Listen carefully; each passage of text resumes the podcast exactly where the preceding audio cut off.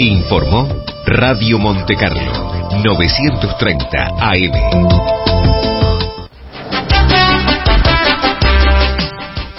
Y vamos a actualizar información sobre la guerra entre Israel y el grupo Hamas con la periodista uruguaya en Jerusalén, Ana Jerosolimsky. Comenzó aclarando que este conflicto que lleva 28 días no se está dando solo en Gaza.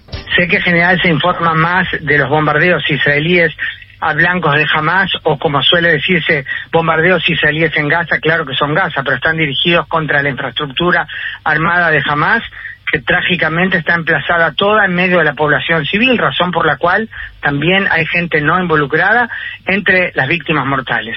Ahora, eh, esta guerra no solo que se libra también en Israel, porque aquí todos los días continúan sonando alarmas indicando que hay cohetes disparados desde Gaza en camino hacia las ciudades de Israel, sino que la guerra empezó por la invasión de 3.000 terroristas armados hasta los dientes a 22 comunidades civiles aledañas a la frontera con Gaza, donde cometieron masacres de familias enteras, secuestraron a 241 personas, es el número actualizado hasta ahora, eh, mataron a 1.400 personas, hay cientos que todavía no han podido ser identificados por el estado en que quedaron los cuerpos, que no se limitaron a asesinar a los terroristas, sino también a ensañarse con los cuerpos, gente quemada viva o muerta, carbonizadas a tal punto que ya no queda ADN para poder identificar. Yo no sabía que existe una posibilidad así, pero lo explicó el director del Instituto de Medicina Forense, que ese es el problema en varios casos.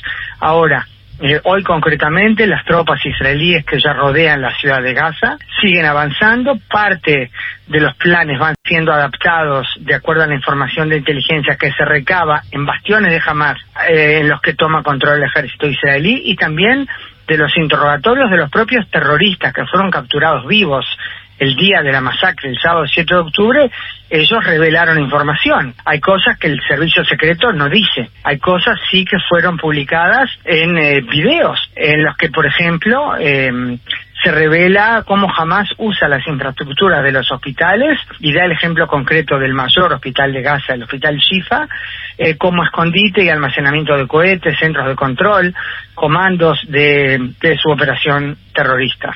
Eh, y aparte en esos interrogatorios los terroristas también dijeron claramente con qué órdenes llegaron.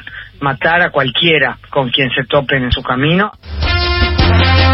Jerosolinski también compartió información y un análisis sobre las cifras de fallecidos de ambos bandos. Bueno, ante todo, las cifras que salen del lado israelí son más que confiables, son muy ordenadas, se sabe unos 1.400 muertos en la masacre misma y los primeros enfrentamientos del 7 y 8 de octubre, 241 secuestrados, miles de heridos y desde que comenzó el operativo por tierra el viernes pasado, hace ya una semana, 24 soldados eh, caídos, la mayoría del servicio militar obligatorio y otros también en la reserva.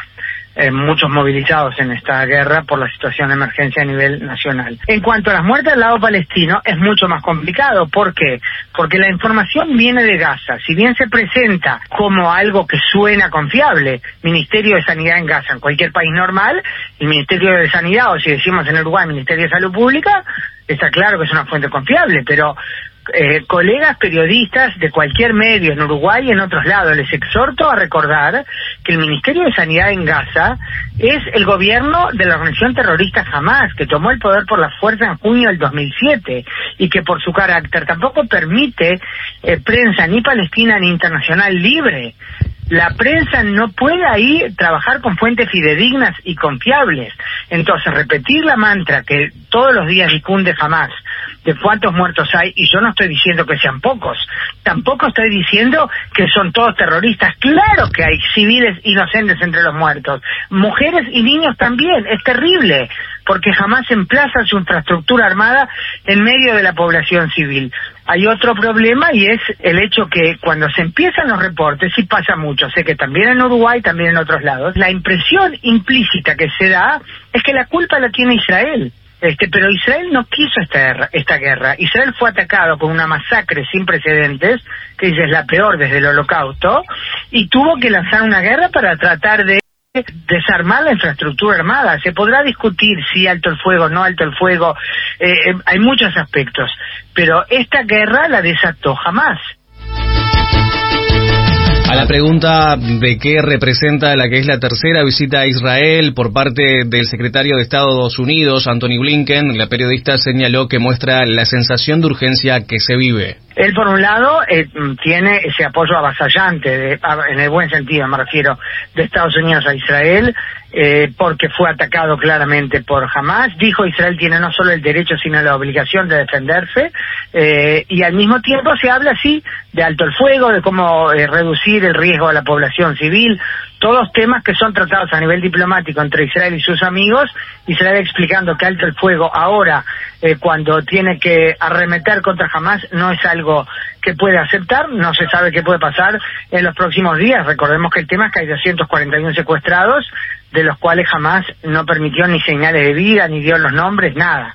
O sea, Israel dice no vamos a dar nada eh, para aliviar ninguna situación humanitaria, aunque sí ha permitido la introducción de, de ayuda humanitaria, en tanto no tengamos nosotros algo de nuestro tema humanitario tan clave, los secuestrados. Con Blinken se habla de todo esto y también se, eh, se habló con el secretario de Defensa norteamericano, el ministro de Defensa israelí, eh, Yoav Gallant, contó hoy en un video difundido a la prensa, o en un comunicado, perdón, difundido a la prensa, que cuando habló con el secretario de Defensa norteamericano, eh, Austin le dijo, eh, jamás es mucho peor que ISIS. Yo eh, le dijo él, combatí seis años contra ISIS.